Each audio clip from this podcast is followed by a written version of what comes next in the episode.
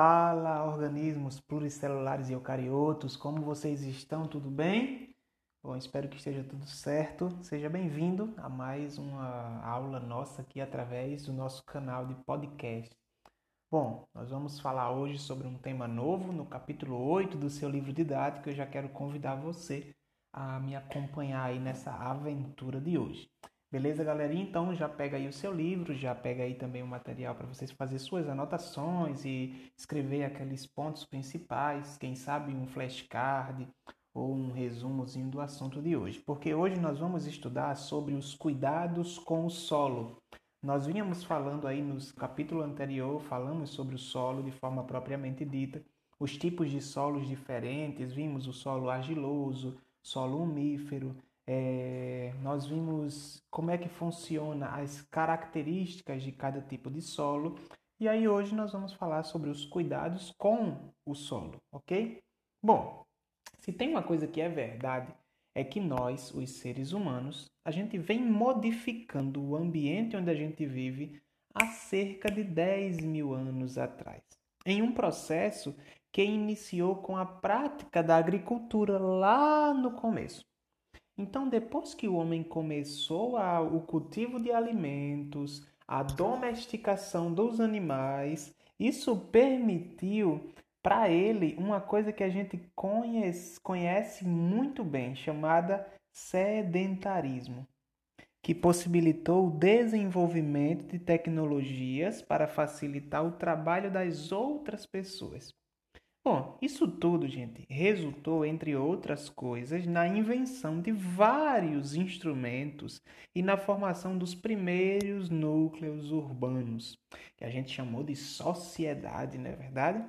O crescimento desse povo, que a gente chamava de população, de sociedade, exigiu uma busca constante pelo aumento da produção de alimento quanto mais gente se agregava nas sociedades, nas populações, nas comunidades, mais alimentos eles tinham que produzir para consumo e para vender também, para comercializar, para trocar por outras coisas.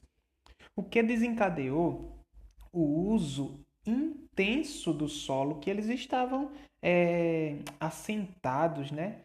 E isso também aumentou, galerinha, o descarte de matéria, de, de material. E quando eu falo de descarte de material, você vai lembrar de lixo. Então, quanto mais as pessoas começaram a se aglomerar em círculos urbanos, mais começou a produção de lixo. Bom, hoje a gente sabe que as práticas agrícolas intensivas é, utilizadas para aumentar a produtividade e o acúmulo de lixo gerado pela vida moderna são, em muitos casos, extremamente prejudiciais, não só para a nossa saúde, mas também para o solo onde esse, essas comunidades se estabelecem. Diante de tudo isso, são necessárias, galera, é, é, são, é, é de extrema importância que a gente tenha orientação sobre como usar o solo a prática de atividades que mantenham a integridade deste solo, que permita sua utilização de forma sustentável. E é isso que a gente vai ver nesse capítulo. Como utilizar o solo da forma correta para o solo não ficar de repente infértil. Beleza? Bom, se você quiser me acompanhar aí na página 134, nós vamos ler sobre as modificações do solo e vamos conversar aqui sobre esses tipos de modificações. Ok? Vamos lá. Então, as modificações do solo é, do meio ambiente, elas não se iniciaram há pouco tempo. E a gente já falou sobre isso. Não são ocasionadas de maneira exclusiva pela ação humana. Também não.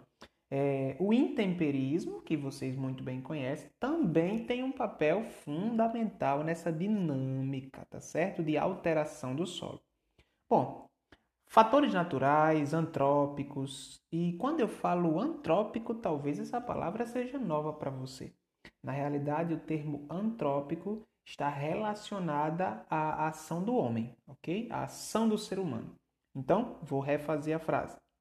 Fatores naturais e antrópicos interagem e determinam a formação e a alteração deste solo, então, existem duas coisas aí que está incluída nessa alteração do solo: os fatores naturais, como nós já vimos, intemperismo, erosão, chuva, vento, etc. E a atividade humana, tá certo? Atuando diretamente no solo, com a agricultura, com a pecuária e etc. Normalmente, em áreas que não sofreram alterações do homem, ou seja, antrópicas, as ações relacionadas ao clima elas tendem a ser menos prejudiciais. Por outro lado, galera, solos que já sofreram ações humanas, eles tendem a ser mais vulneráveis ao intemperismo, conforme a gente vai ver quando a gente estudar sobre erosão. Bom, esse termo erosão, ele é novo para você, sim ou não? Ah, eu acho que não, você já ouviu no capítulo anterior. Erosão é um termo que está dentro do processo de intemperismo. Então a gente sabe que o intemperismo é o processo importante na formação dos solos, ok? Intemperismo é aquele processo onde a rocha mãe ela é degradada e assim forma-se o solo. Bom, esse processo de formação dos solos, que engloba a ação das chuvas, dos ventos, as alterações de temperaturas e etc., eles são muito importantes para a gente entender o que é a erosão. Esses fatores ao agirem sobre uma superfície desmatada, podem ocasionar sua degradação, dando origem a um processo que a gente chama de erosão. Então, erosão nada mais é do que a degradação do solo. Opa! Então quer dizer que a degradação do solo ela acontece por causa do processo de intemperismo, mas também por causa do processo antrópico de atuação do homem. O solo com cobertura vegetal, ele fica protegido do calor, do vento, da chuva, da água quando cai lentamente através dos caules. É, é, ele fica protegido, o solo fica protegido por causa das folhas que caem. Bom, o que a gente sabe é, é que um solo que possui vegetação, ele é mais rico, as raízes das plantas absorvem parte da água devido ao, ao emaranhado de, de raízes que existe por baixo de uma árvore. Isso colabora com a retenção de partículas que sustentam o solo. Galerinha, a vegetação, portanto, ela ameniza o impacto da força dessas atividades, como chuva, como vento, como sol constante, mantendo o terreno sempre firme. Se o terreno está firme, eu vou dizer que não está acontecendo erosão. Bom, ao remover essa cobertura vegetal, quando a gente desmata, então eu retiro também a proteção do solo. Deu para entender? Então eu deixo esse solo exposto e diversos tipos de intemperismo, inclusive o processo de erosão, começa a acontecer. Então, pela erosão, a camada superficial contendo a matéria orgânica, ela é deslocada, deixando o solo pobre, empobrecido.